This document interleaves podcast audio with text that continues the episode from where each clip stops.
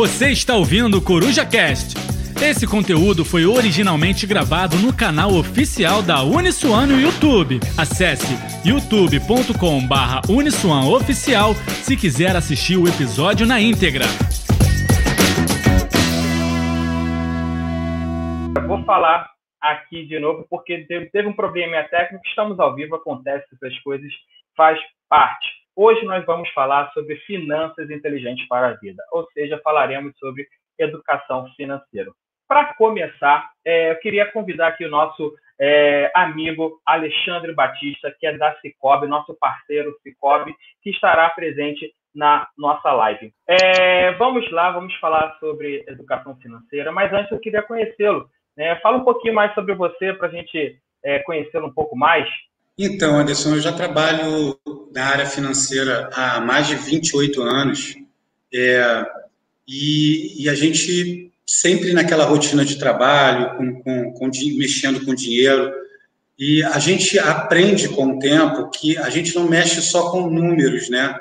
A gente acaba lidando com vidas, com sonhos, porque aqueles dinheiros depositados nas contas, eles representam trabalho, representam família, representa o sonho de cada um. E depois de um tempo de, com essa vivência, a gente teve a oportunidade de se voluntariar como, com trabalho no Cicobi, Instituto Cicobi, e aí a gente conseguiu conciliar isso aí, e hoje a gente pode trazer essa experiência de trabalho e aí dar uma arrumada nisso e levar uma palavra, uma educação financeira para muitas pessoas. É, Alexandre, né, para a gente falar sobre é, educação financeira, né, para a gente falar todas essas é, esse assunto tão importante no dia de hoje, acho que a primeira pergunta, é, lembrando que nós fizemos algumas perguntas né, ao longo de um tempo no nosso Instagram e recebemos muitas é, perguntas e a gente vai utilizá-las como base para a nossa live. E a primeira pergunta que eu queria fazer para você, meu amigo, é o que, que seria educação financeira? Qual seria o meu primeiro passo para começar a me organizar financeiramente? Então, Anderson, é, na verdade a gente hoje a gente tem uma cultura muito muito ruim que a gente não fala sobre dinheiro, né? A gente não conversa na família sobre dinheiro e é tido como um tabu. Só que essa cultura que não funciona mais tem trazido alguns desgastes para a gente, desgaste físico, mental, arranhos nas famílias. Então é preciso a gente começar a pensar melhor sobre as nossas finanças para a gente poder ter alguns resultados. Né? E é essa proposta da conversa é que a gente traz aqui hoje. Da gente falar sobre o dinheiro, mas não mais como um tabu, porque isso já é passado. É, é você sentar você e sua família para definir, sabe? Definir objetivos, e, enfim. É isso que é, um, é, é uma é isso que, que seria uma, uma, um planejamento financeiro. Bom, é importantíssimo, né, todo esse processo da, da educação financeira que vai gerar, né, frutos lá no futuro. E aí, falando, né, sobre essa questão da educação financeira, todo esse processo, eu queria te fazer uma pergunta, é, que, é, como, além de começar, é, o que, que você acha? É difícil a gente começar a educação financeira? O que, que você poderia dar de dicas para a gente, para a gente começar é, de uma maneira mais tranquila, né? Porque eu não sei se você sabe, mas muitas pessoas têm aquele mito, né, que a educação financeira ela é difícil e a gente nunca consegue alcançar nossos sonhos, nossos objetivos, né? Como é que a gente poderia fazer isso? Então, como é que você pode começar a fazer isso? É mudando hábitos, né? A gente, a gente às vezes quer ter um resultado diferente em tudo na vida da gente, a gente continua fazendo as mesmas coisas, tomando as mesmas atitudes, só que a gente quer um resultado diferente, e isso nunca vai acontecer. Então, esse é um momento da gente rever ao nosso redor né? a gente se debruçar sobre as nossas finanças É, e muito importante, é, Anderson, é que a gente não faça isso sozinho. A gente tem que aprender a envolver os nossos pares com isso, né? A esposa, o marido, e principalmente, ou, claro, principalmente a esposa, mas os filhos a gente tem que aprender a envolver também. Por quê? Para que vocês criem um objetivo juntos. Porque o que eu tenho, a gente tem feito, eu tenho feito muito atendimento individualizado, a gente percebe que numa família, por exemplo, cada um dentro da família não está alinhado em objetivos, tá? Claro, respeitando a individualidade de cada um, mas a família tem que ter um objetivo comum, porque só tem coisas boas quando você faz isso, né? Na verdade, você controla suas finanças e você cria uma liga com a família, sabe? Porque todo mundo está remando para o mesmo lugar. Você imagina você num rio remando com correnteza e cada um remando para um lugar, para um canto, um para a direita, outro para a esquerda e o outro assoviando. É mais ou menos o que tem acontecido nas famílias, né? E aí a partir do momento que você se debruça junto com a sua família sobre sobre as suas finanças, você acaba comprometendo todo mundo. E aí, quando você compromete todo mundo, você ganha um argumento, né? E aí, cara, assim, é o resultado é sempre positivo. Nas dois, na, na verdade, nas duas esferas, né? Tanto financeira quanto emocional. Perfeito. Show. Você falou algo assim, é, importantíssimo, né, que é a questão de trazer a família, né, ou os pares para esse processo de educação financeira, né? E esse processo de educação financeira é algo muito interessante eu, pelo menos, gosto de fazer. É, porém, eu sei também que é, muitas das vezes é um pouco complexo quando é, a gente trabalha sozinho, né? E você falou dessa importância da família, né? Como todo ajudando né, em todo esse processo da educação financeira. Então, é, a partir do momento que eu consigo entender né, esse processo, entender que a família, os pares estarão juntos e farão diferença né, nessa educação financeira, como que eu começo né, essa educação financeira e a partir de que pontos? Ou seja, quais são os instrumentos que eu posso começar a fazer essa educação financeira? Eu sei de uma coisa, né? Muitos no, nossos ouvintes aqui, quero agradecer já, tem um público fantástico nos assistindo. É... O que, que seria esse controle para a gente começar a dar esse start na educação financeira? É que é o seguinte, a gente tem hoje várias ferramentas que a gente pode usar para fazer o nosso controle financeiro. Se você colocar no seu, seu celular, no aplicativo lá de, de buscas, de, é, na, naquela naquela lupinha de busca de aplicativo e você botar finanças ou colocar controle orçamentário, você vai ver várias possibilidades de controle orçamentário, que vai te ajudar de inúmeras maneiras. É, você pode fazer um controle de orçamento só das despesas fixas, despesas fixas e despesas variáveis. Você tem a possibilidade de exportar é, uma planilha para o Excel, para depois você ver os teus gastos de uma forma mais ampla. Então, assim, não falta ferramenta. Eu poderia ficar aqui a tarde toda ensinando sobre essas ferramentas. Você também tem a possibilidade, você jogar no Google, você tem várias planilhas disponíveis. No Instituto, que é uma fala que a gente vai reforçar lá, lá no final, a gente também manda para os nossos, é, para os nossos participantes educação financeira também que ajuda muito. Se você não é uma pessoa que tem uma habilidade muito grande com a tecnologia, não tem problema.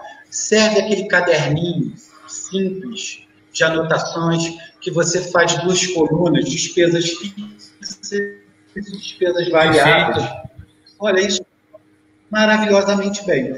E tem aqueles, eu conheço também os senhorzinhos aposentados assim, já que sabe que não tem habilidade nenhuma, que usa envelope. Então, eu não posso te dar assim, qual seria o ideal. O ideal é depende de cada um, da vivência de cada um, né? Eu, eu às vezes eu atendo clientes com 70 anos que estão lá espertinhos com o seu celular, fazendo o controle todinho do celular, através de, desses aplicativos. Tem pessoas de 30, 40 anos que usam caderninho. Existe o melhor? Não existe. É o que cabe, o que te deixa confortável, que não te agride. Eu acho que essa é a melhor ferramenta. Não, e é, é interessante que você falou, né, que para cada pessoa, né, a gente vai ter uma forma de fazer a educação financeira. É, então, quando a gente tem essa personalização, é, será que como que eu vou poder fazer com que a família jogue junto, já que eu tenho muitas das vezes essa personalização? É, tem algumas dúvidas, né? Acho que falaram, né? Algumas pessoas falaram e perguntaram, né? Será que eu posso fazer educação financeira só para mim ou para a família? Como que eu posso unir esses propósitos? É, então é, é difícil se não conhecer a família eu, eu dizer o que, é, o que é certo e errado, mas assim, eu acho que sempre, é, uma, é uma opinião muito particular, sempre envolvendo a família é melhor, tá? E você pode combinar reuniões com a sua família, ou semanal para rever, ou quinzenal, para falar sobre isso. É muito importante, você que tem filhos adolescentes, por exemplo, principalmente, que ele saiba o custo de tudo ele tem que ter noção quanto custa a escola, quanto custa o celular que ele deixou, que ele perdeu ou que ele quebrou, e comprar um novo, quanto é que custou. Que cada vez que eu compro um celular novo, eu vou adiando alguns sonhos maiores que eu tenho lá na frente. Então, tudo isso tem que ser posto na mesa. E tem que, ser, tem que ter dia e hora para a gente conversar sobre isso. Não é dentro de uma discussão, não é dentro de um desafeto dentro da família que a gente vai jogar na cara. É isso que, que eu acho que acaba afastando as pessoas e dá, dá esse medo de falar de dinheiro. A gente só usa as finanças para afetar o outro e não para a gente construir uma relação bacana, entende? Nossa, isso é interessante, né? Aproveitando o gancho que você está falando né, sobre essa questão né, de trazer todo mundo né? Você deu até o exemplo do celular. É, já temos algumas perguntas né, dos nossos ouvintes aqui. Eu quero agradecer a todos mais uma vez. É, Bem-vindo aqui à família Uniswan. Isso aqui é uma grande família e é muito legal tê-los conosco. É, o Robson, né, Dionel, ele pergunta por que a educação financeira é, não é inserida nas matérias básicas do ensino nas escolas brasileiras. É, acredita ser ideológico de segregação entre as classes sociais? É, Robson, é, não sei se muitos sabem, né, mas a partir de 2020, é, pelo Plano Nacional, as diretrizes básicas de educação, a educação financeira deve estar inserida desde o ensino básico, ensino fundamental. Né? Não sei se vai acontecer de fato, como é que está acontecendo essa implementação, mas é, já é uma perspectiva do governo para que, a partir desse ano, educação financeira comece já lá desde os pequenininhos. Né? Então, acredito que daqui a 20, 30 anos nós teremos um bom resultado, mas se for implementado da melhor forma possível. Então, a gente tem que prestar atenção nisso, né? Vamos ver se isso vai acontecer de fato. Mas eu acredito também que aqui já está sendo um excelente canal, né? Agradecer mais uma vez o Alexandre, a Cicobi, é, que disponibilizou esse tempo para a gente poder compartilhar essa, esse conhecimento de educação financeira, que é muito importante né, para todos. É, e aí, eu queria fazer uma pergunta né, até para o Alexandre. Será que vai fazer muita diferença é, começar lá desde pequenininho essa educação financeira? Ou a partir de que idade, mais ou menos? Eu sei que não estava no nosso roteiro, mas essa pergunta me chamou a atenção e é muito interessante. Né? A gente é, falar um pouco sobre essa questão da educação financeira, refletindo lá nas crianças. Eu imagino também por que dessa preocupação. A gente, a gente tem em casa é, crianças né, e sabe da importância disso. É, na verdade, quando você começa a ter uma atitude de mudança de comportamento, automaticamente você atinge seus filhos. Né? Isso é, é, mais do que a palavra, né, a sua atitude é que transformar quem está tá aprendendo com você. Você sabe mais do que isso que você está aí. É... Então, é muito importante que seus filhos, não importam a idade, sente na mesa para falar sobre isso. É muito importante. É muito importante que você, é, se seu filho quer um presente, é, você ensine ele a, a guardar dinheiro, a economizar, para você, junto com ele, ter esse momento de prazer na hora da compra. É muito, isso é muito fortalecedor, porque a criança é, começa a entender a, necess, a, importância de esperar para conquistar.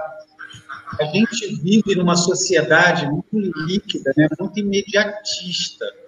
E isso está criando as pessoas muito é, ansiosas. As pessoas não sabem esperar nada. A criança quer um presente e a gente nunca diz não, só diz sim. Eu, eu não sei quem é que ensinou para os nossos pais que tudo tem que se dizer sim. A gente tem que entender a importância do não. E não vou falar não por, sem, sem argumentação. É um não com argumentação. Olha, eu vou te dizer não agora, porque a gente tem um objetivo maior lá na frente. E aí a gente diz não para pequenas coisas, para a gente atingir um bem maior e dizer sim para uma coisa que realmente vai fazer diferença na, na sua vida. Né? Então, eu abro mão de um sanduíche, nada contra o McDonald's, mas um sanduíche McDonald's, eu vou abrir mão de um brinquedo é, que ele, duas semanas depois ele esqueceu, ou no dia seguinte, para comprar algo que realmente ele deseja. É, é isso Perfeito. que é. Não, com certeza. É, e né, em relação a isso, você falou sobre o tempo, né? Esperar realmente hoje em dia, né, a nossa sociedade é um pouco imediatista, né? Nós queremos tudo para ontem. E eu não sei, mas acredito que se nós agirmos assim, nossos filhos, eles agirão da mesma forma, né? Porque eles verão a gente fazendo, né, tudo o processo de forma rápida, sem pensar, sem calcular e acaba gerando todo esse processo. É, você já falou de alguns meios né, para fazer a educação financeira, trabalhar a educação financeira. É, e aí eu faço uma pergunta: o que seria a tal de reserva de emergência? É, porque essa questão de reserva de emergência, eu acredito que ela tem que ser primeiro trabalhada, entendida para depois a gente começar a fazer todo o processo de educação financeira. Porque a gente vai falar um pouquinho mais lá na frente sobre planejamento, galera, que envolve sonhos, envolve desejo, envolve muitas coisas. E até sobre algumas coisas sobre investimentos, né? A gente até estava tá, falando em off que eu acho que deveríamos fazer outras lives para falar sobre vários assuntos, né? Porque é um assunto muito rico. É, Alexandre, ajuda-nos. O que, que seria essa reserva de emergência. Para que, que serve essa reserva de emergência? Então, uma segunda etapa, depois que a gente tem controle financeiro, a gente sabe exatamente tá, o que, que quais são nossas despesas fixas e nossas despesas variáveis, a gente começa a fazer uns ajustes dessas despesas para tentar diminuir. A gente sempre acha que não dá para diminuir, mas eu garanto para você que é possível reduzir alguma coisa ou outra. Avisar, é, uma das coisas que é, é, é, é essencial você entender que você não guarda dinheiro a partir do que sobrou, porque nunca vai sobrar nada. Tá? Esse é um conselho que eu te dou. Você, logo depois que você é, viu as suas despesas fixas e fez uns ajustes para tentar diminuir, você aí sim vai separar o valor para a tua reserva financeira, tá? Vou explicar para você, as pessoas quando escutam reserva financeira, é, reserva emergencial, vai sempre achar que é para uma coisa ruim. Ela vai servir para todos os segmentos da tua vida, né? Se acontecer uma pedra no meio do caminho, você ter onde recorrer, mas também se acontecer uma, uma oportunidade, coisas boas, como já houve com clientes nossos, ele ter aonde recorrer, ir lá nessa reserva e pegar. Eu, por exemplo, tenho, tenho clientes que, que, que receberam uma proposta de uma especialização que a empresa ia pagar quase 80%, 20% ele teria que arcar. Se ele não tivesse uma reserva de emergência, ele perderia essa oportunidade. Então, assim, são, é, é, muito, é, muito, é muito necessário isso. A gente não pode é, achar que o limite do cheque especial ou cartão de crédito é a sua reserva de emergência. Por favor, não façam isso. Tá? E essa reserva de emergência, ela tem que estar alocada em, em investimentos que ele tenha liquidez. A gente hoje tem uma carteira, uma diversificação muito grande que você vai poder colocar tendo uma rentabilidade que, tendo um risco, tem que ter baixo risco e ela tem que ter liquidez, ok? Isso é primordial. E hoje a gente tem aí uma infinidade de investimentos para você escolher que, que você não vai botar o seu dinheiro em risco. E o que, que é liquidez? É, eu precisei desse dinheiro hoje ou amanhã, eu vou lá, pego minha senha, entro no sistema, no, no aplicativo do, de onde eu, eu investi, e o dinheiro está na minha conta disponível. Não adianta eu achar que, que a compra de um terreno ou, uma, é, ou investimento, sei lá, em bolsas na minha reserva de emergência, porque eu não tenho liquidez e ele também é um investimento de risco. Então eu tenho que ter cuidado com isso. Perfeito. É, Alexandre, você falou o início, eu achei muito interessante que você falou que a reserva de emergência não deve ser constituída é, do que sobra, né? Porque se a gente fizer do que sobra, teoricamente, dependendo da situação, nunca vai sobrar nada, né? Então a gente vai ter que fazer é, esse esforço, né, para poder é, priorizar essa reserva de emergência. É, e aí, quando a gente fala sobre reserva de emergência, é, muitas pessoas acham que essa reserva de emergência é para ganhar dinheiro, né? Mas é, eu acredito que a reserva de emergência não seja para ganhar dinheiro, é mais para reservar mesmo, caso ocorra alguma emergência. Então, galera, foi o que o Alexandre falou. A reserva de emergência tem que ser prioridade nesse processo, né? Então, depois que a gente entende essa questão da reserva de emergência, é, como que a gente pode é, organizar essa nossa, nessas nossas finanças para a gente poder atender todos esses desejos, né? E talvez essa, essa prioridade que é, é sobre a reserva de emergência. Como que a gente faria isso? Antes de você falar, Alexandre, rapidinho, só quero agradecer a todos e principalmente ao Tino Júnior, né, da Record, que anunciou a nossa live lá no, no seu programa Balanço Geral. É, galera, sejam bem-vindos. É muito, mas muito legal tê-los aqui conosco e eu espero que vocês aprendam muito sobre educação financeira aqui conosco. É um prazer. E já vai colocando aqui nos comentários a hashtag Família Uniswan né? É, para a gente poder bombar e ter bastante comentários depois. Então, pode falar aí, Alexandre.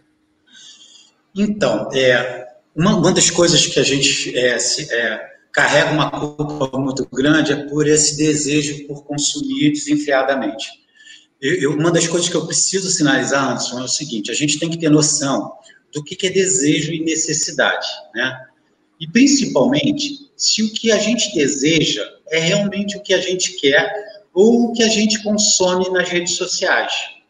Eu, eu tenho visto muita gente usando redes sociais o tempo todo para ficar seguindo, é, ficar seguindo gente famosa, ficar seguindo gente que só posta felicidade, consumo.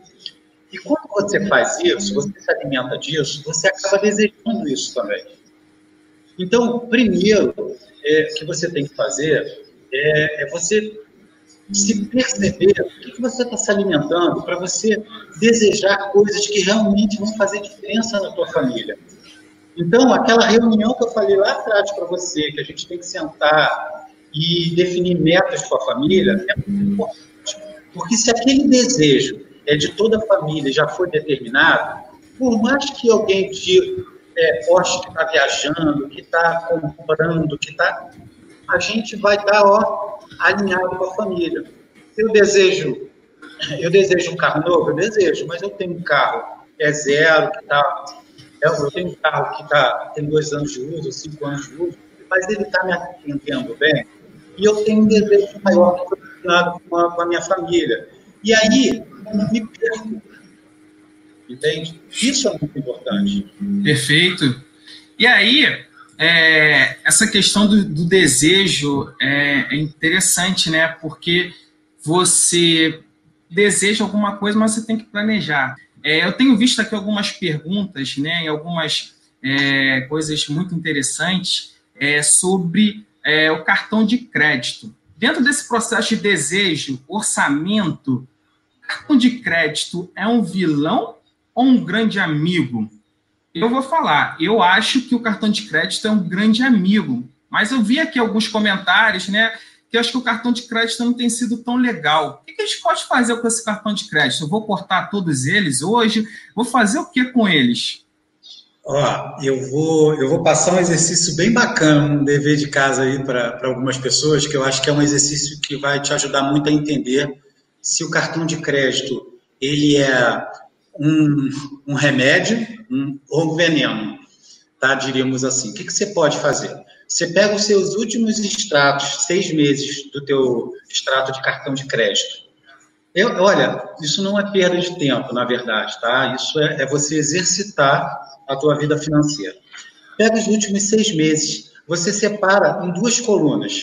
O que, que daquele mês, do mês do mês de outubro, é o que, que eu realmente gastei que era necessário e na segunda coluna o que foi que eu gastei que era supérfluo que eu não precisava gastar. A cada mês você, tem vários é, sites no, no Google, você joga lá, de você fazer simulação de investimento. Você vai pegando mês a mês e jogando esse valor lá no investimento para você verificar o quanto você já teria da tua reserva financeira, que foi o que a gente comentou lá. Lembrando que uma, uma reserva financeira mais confortável, ela tem que ser no, entre 3 e 5 salários que você recebe hoje. Aí você vai ter uma reserva. 5 salários é uma reserva financeira legal. Você pode dizer que você chegou para a segunda etapa de quem está fazendo uma evolução financeira. Entendeu? E então é isso assim. É, o cartão de crédito, ele, você tem que se conhecer também, tá? Depois que você fez exercício, você tem que se conhecer. Não é que você vai quebrar o cartão de crédito, mas você, por exemplo, hoje eu vejo algumas pessoas quando é, vão é, no, no, no, meu trabalho e aí elas vão solicitar um produto ou de cartão de crédito ou cheque especial. Na, no, na, no, no Cicobi, onde eu trabalho, a gente não trabalha com números, a gente trabalha com pessoas. Então, na hora de dar o crédito, a gente só disponibiliza aquele crédito que está dentro das possibilidades dele, porque a nossa intenção não é endividá-lo. A nossa intenção é que aquele produto seja uma ferramenta.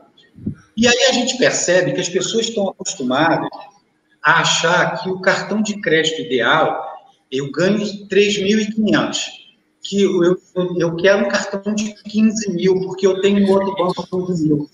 E é muito difícil de você, é, de você convencer aquela pessoa que o que o outro banco está fazendo não é legal. Esse banco não é legal, porque ele não fez uma avaliação financeira. E quando você paga o valor mínimo ou você parcela o teu cartão, os juros que você está pagando é um absurdo. Então tem que ter muito cuidado na hora até de você recorrer a esses produtos financeiros na tua instituição financeira. O ideal é que você sempre analise antes de aceitar. Eu, eu, a gente, no Instituto, faz muito trabalho com jovem aprendiz. E aí, a gente começa a conversar sobre orçamento, é o primeiro emprego do jovem, 18, 16 anos. E aí, o banco é, disponibiliza para o jovem, sem ter nenhuma educação financeira, três vezes o que ele pode ganhar. Ele já entra com o nome no Serasa no mercado financeiro, ele começa a vida financeira dele e a vida profissional já com o nome sujo no Serasa. É muito ruim isso. É muito ruim. Então, se você se conhece, você mesmo que vai ser teu, teu gerente. Você vai dizer, não, eu não quero. Desculpa, eu não quero 10 mil, eu não quero cartão black, porque isso não cabe para o meu orçamento. Briga com você, aprende a fazer isso que é uma boa, vai por mim.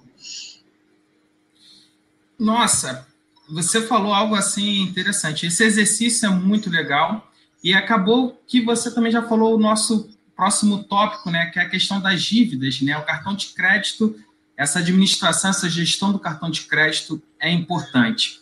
E você falou, né, sobre o jovem, né, e essas dívidas, esses valores que nós temos que pagar ao longo do tempo. E eu faço uma pergunta: contas que são fixas, né, aquelas que acontecem o tempo todo com o mesmo valor, elas são essenciais, são essenciais não, elas são importantes para esse planejamento do orçamento, né, quando a gente vai fazer, principalmente para o jovem que está ingressando na faculdade. É, por que eu falo isso? É, porque aqui na, na nós temos o preço fixo, né? Então, quando nós ingressamos na faculdade, qualquer estudante que ingressar na faculdade, é, ele começa do primeiro até o último período tendo um preço fixo, né? É, não, não sofre reajuste, inclusive isso vai acontecer né, para o próximo período.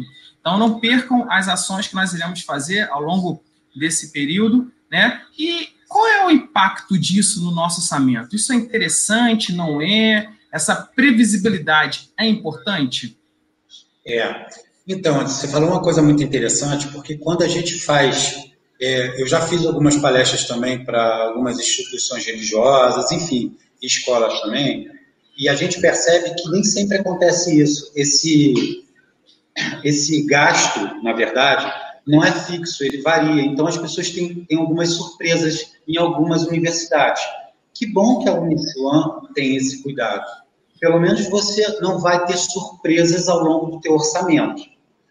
Mas eu quero que você tenha olhar, na verdade, a despesa da tua faculdade, ela entra como despesa fixa, nesse caso, ótimo. Mas eu quero que você tenha um olhar diferente sobre essa despesa. Porque é uma despesa que ela vai te dar oxigênio para lá na frente você estar tá posicionado é, profissionalmente e com certeza você vai melhorar a sua situação financeira, porque aí você melhora o seu salário, sabe? Uma, é, uma situação vai te levando para outras, então vai acontecer mais ou menos assim. Então, vai lá para a despesa, mas enxergue isso como investimento, tá? Porque tem algumas despesas que estão fixas, que nem sempre são investimentos, é lazer, mas eu preciso disso, né? Acho que a gente pode cortar. Agora, tem despesas que eu não posso cortar. Pô, é, é importantíssimo, é investimento.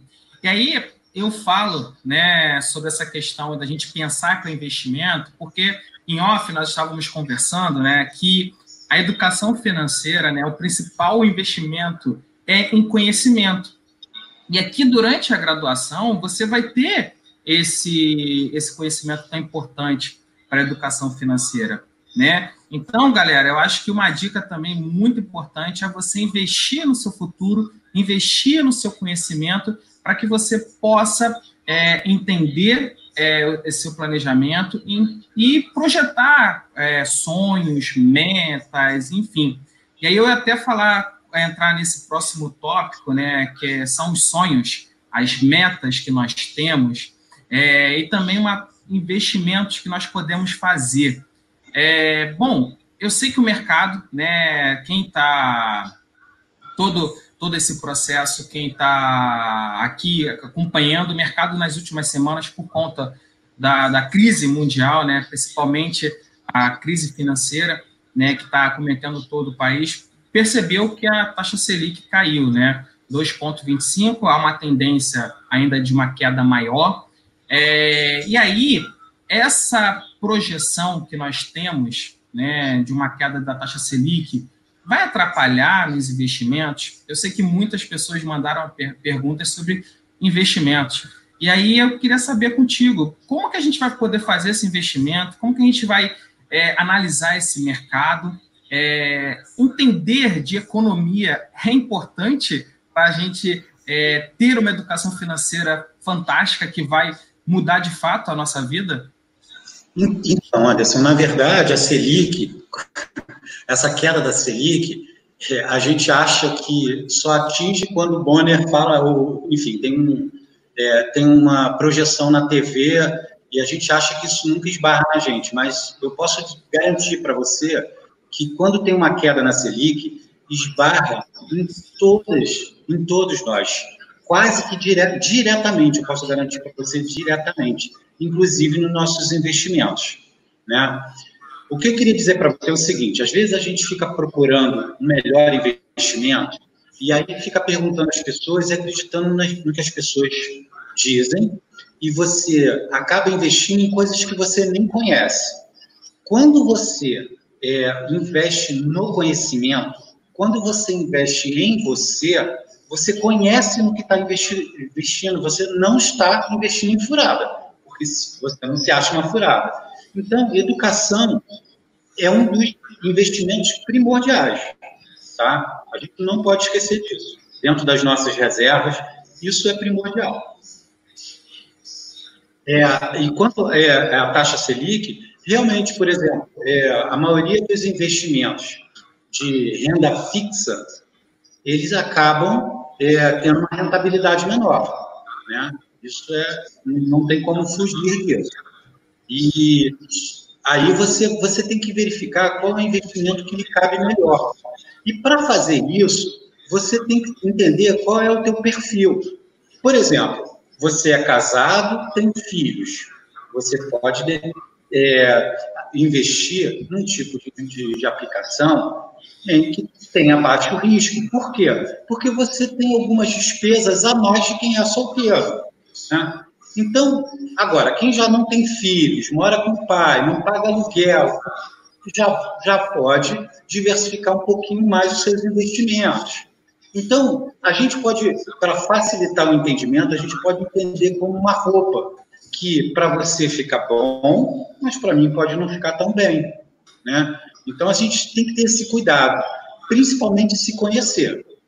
Agora, se teu, é, o teu investimento for para sua reserva financeira, já posso te adiantar que o ideal do investimento são os rendimentos de renda fixa. Aí sempre tem aquele, ah, mas poupança? Ah, eu não quero aplicar na poupança.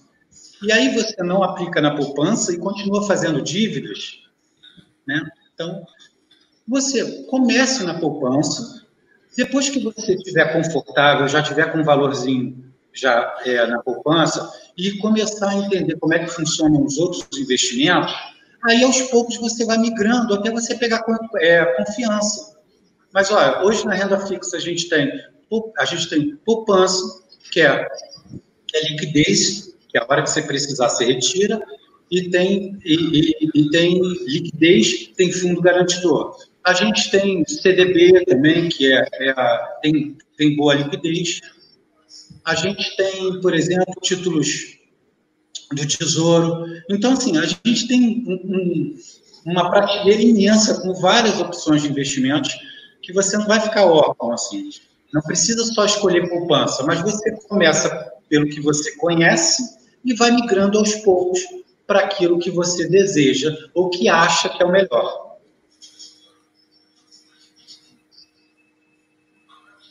Perfeito.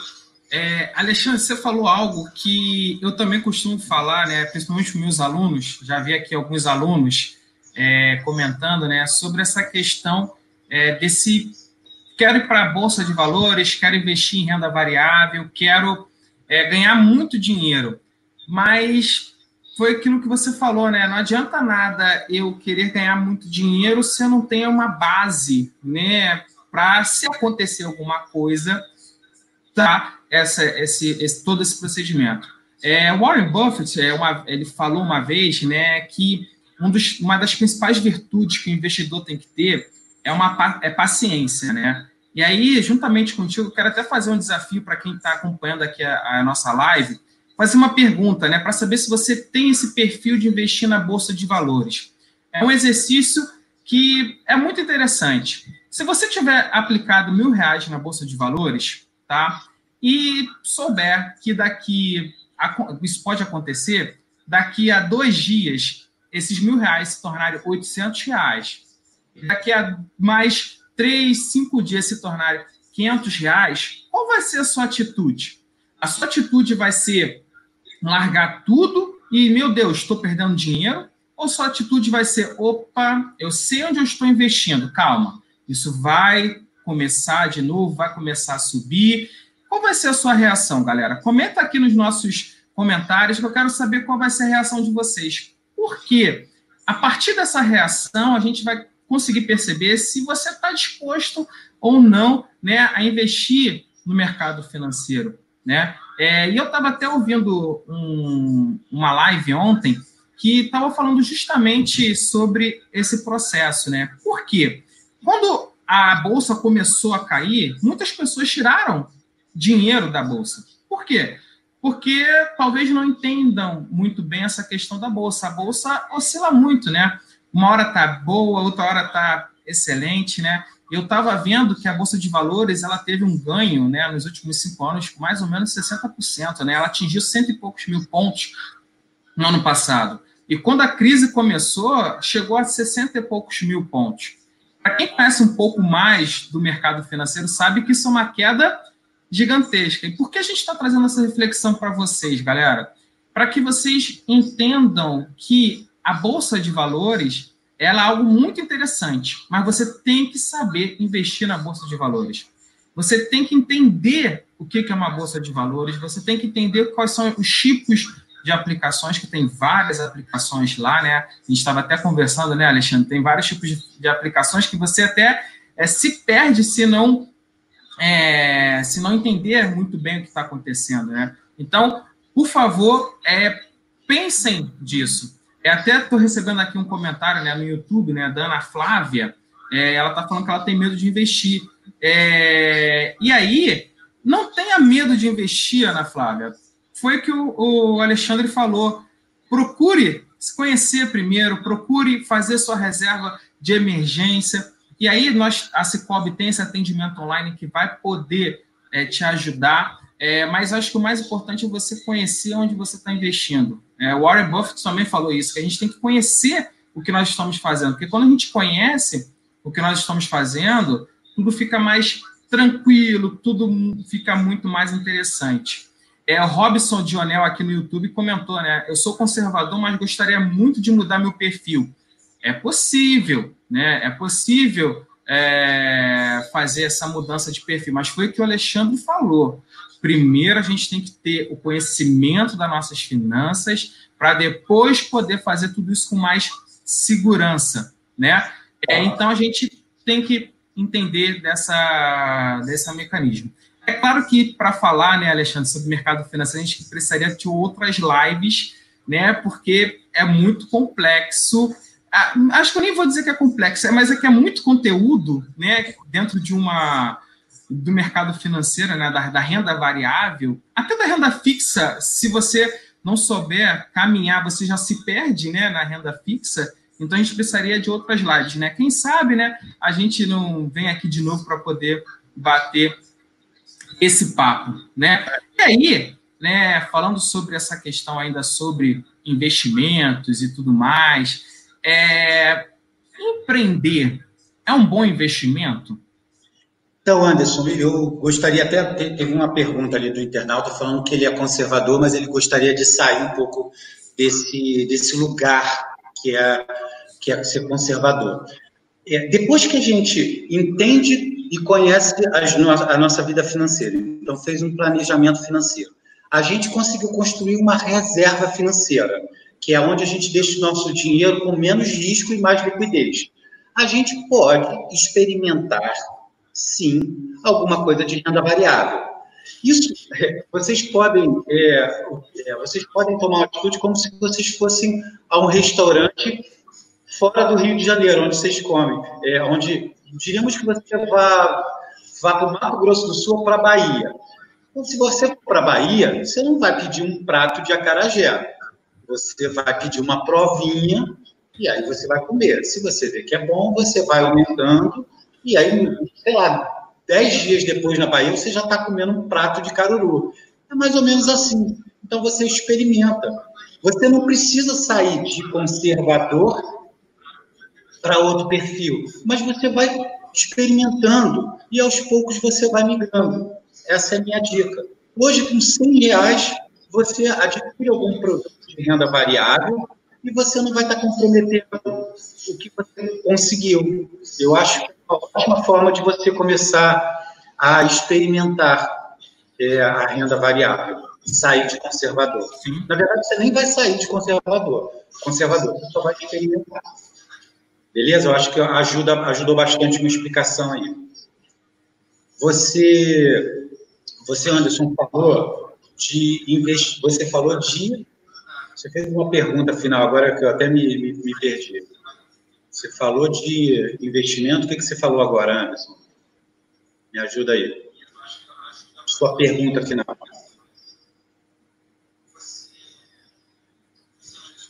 Oi, Anderson, está me escutando? Qual foi a tua última pergunta? Sobre empreender, né? Empreender é um bom investimento? Então, Anderson, é, a gente tem muito bodismo de tudo, né? E a gente tem que se, se situar muito sobre isso para a gente não cair em algumas roubadas.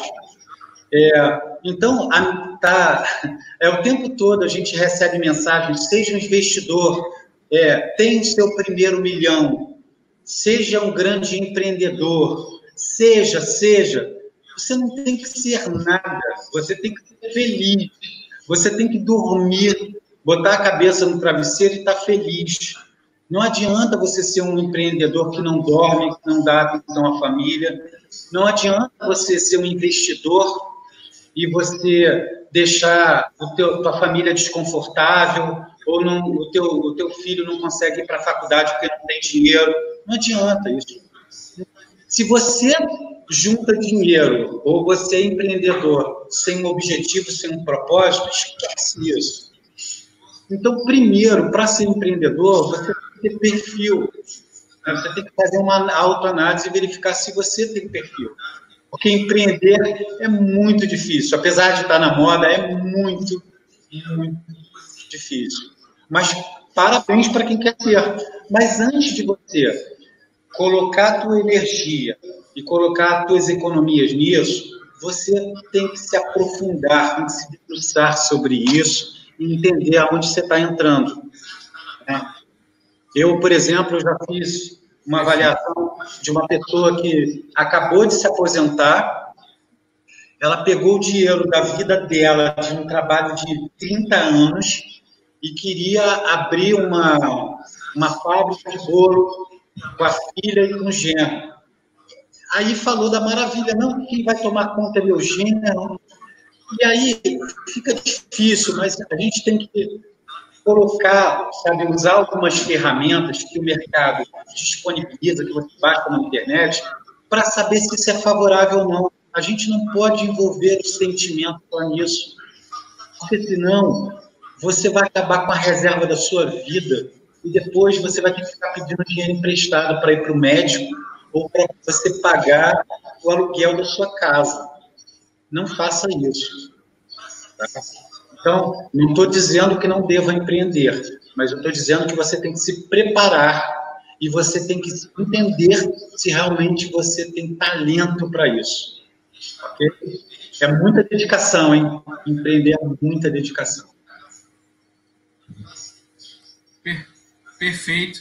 É, você falou uma, algo assim interessante, né? O exemplo né, da pessoa que se aposentou, pegou dinheiro todo da vida e desprendeu aquele esforço para realizar talvez um sonho, algo do tipo.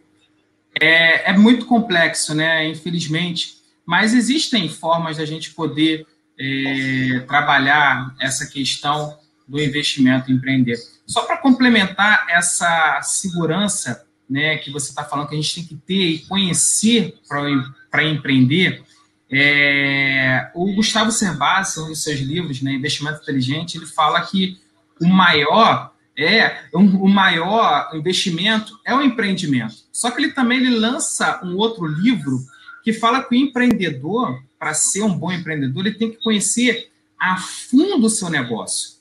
Senão não vai adiantar de nada ele empreender né, a gente vê vários programas aí, é, tem até programas de culinária que faltou um funcionário, algo tipo, você tem que ir lá preparar comida.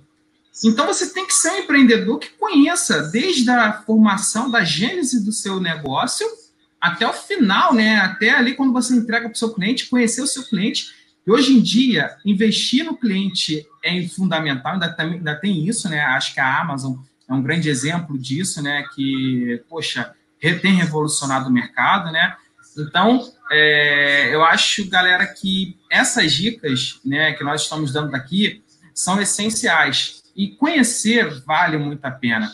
Estudar, né, fazer tudo mais. Inclusive, é, volto a falar, né, quem está precisando de ajuda, pode colocar aqui ó, no QR Code, é, tanto da Cicobi quanto da Uniswan, que nós temos ajudas para vocês. Né? Isso é importantíssimo. Bom, Alexandre, infelizmente nós estamos caminhando para o final da nossa live. É, eu temi esse momento, né? Mas infelizmente isso vai acontecer. É, antes da gente terminar, é, vou deixar até você para dar essa última palavra. Eu queria agradecer a um, uma pessoa, pessoal muito é, competente que nos ajudou, né? Que foi a Angélica, a Fabiana, a Mariana, é, o coordenador de contábeis Aníbal, a professora Viviane, é, a Silvana, né? Porque nos ajudaram muito para que isso acontecesse, para que essa live acontecesse. Então, eu preciso deixar aqui nosso agradecimento e também ao nosso reitor, né, Arapuã, que permite tudo isso acontecer, esse, esses empreendimentos acontecerem, né? Então, é muito legal, quero agradecer. E eu deixo agora, Alexandre, para você encerrar essa live que, poxa, aprendi muito com você e eu creio que todo, que todo mundo que está aqui, tanto no YouTube quanto no Instagram, aprenderam bastante. Obrigado, Anderson. Obrigado à equipe aí que está contigo, Anderson, que é uma galera incrível, né? Para isso estar acontecendo, tem que ter uma movimentação tremenda. Queria te dizer o seguinte, olha, sobre empreendedorismo, eu concordo contigo, que, e é verdade, realmente, é ótimo, a gente tem que aprender isso, mas quando a gente for se lançar, a gente busca o conhecimento, e não acordar já querendo ser empreendedor. Eu acho que isso é uma dica boa para quem está querendo ir por esse caminho. É, Quero, quero agradecer a, a vocês a participar desse, desse, disso, porque é bacana a gente pegar a nossa experiência de trabalho e poder transformar isso e entregar às pessoas como um presente. Eu sei que as pessoas têm uma carência de educação financeira, tá? Quero dizer para vocês que a gente está disponível para colaborar. É, a gente tem uma parceria aí do Cicobi Secremef que me disponibiliza meu dia de trabalho e, e, em qualquer momento que eu precise estudar e me jogar sobre o assunto, eles me disponibilizam para isso. Agradecer ao Instituto Cicobi, que faz, que a gente, que né, me chamou para fazer esse trabalho voluntário. Queria dizer para vocês que o que aconteceu aqui hoje foi um bate-papo, uma provocação, e que para a gente falar de finanças, de dinheiro, precisa de uma entrega maior, né? vai precisar de mais tempo.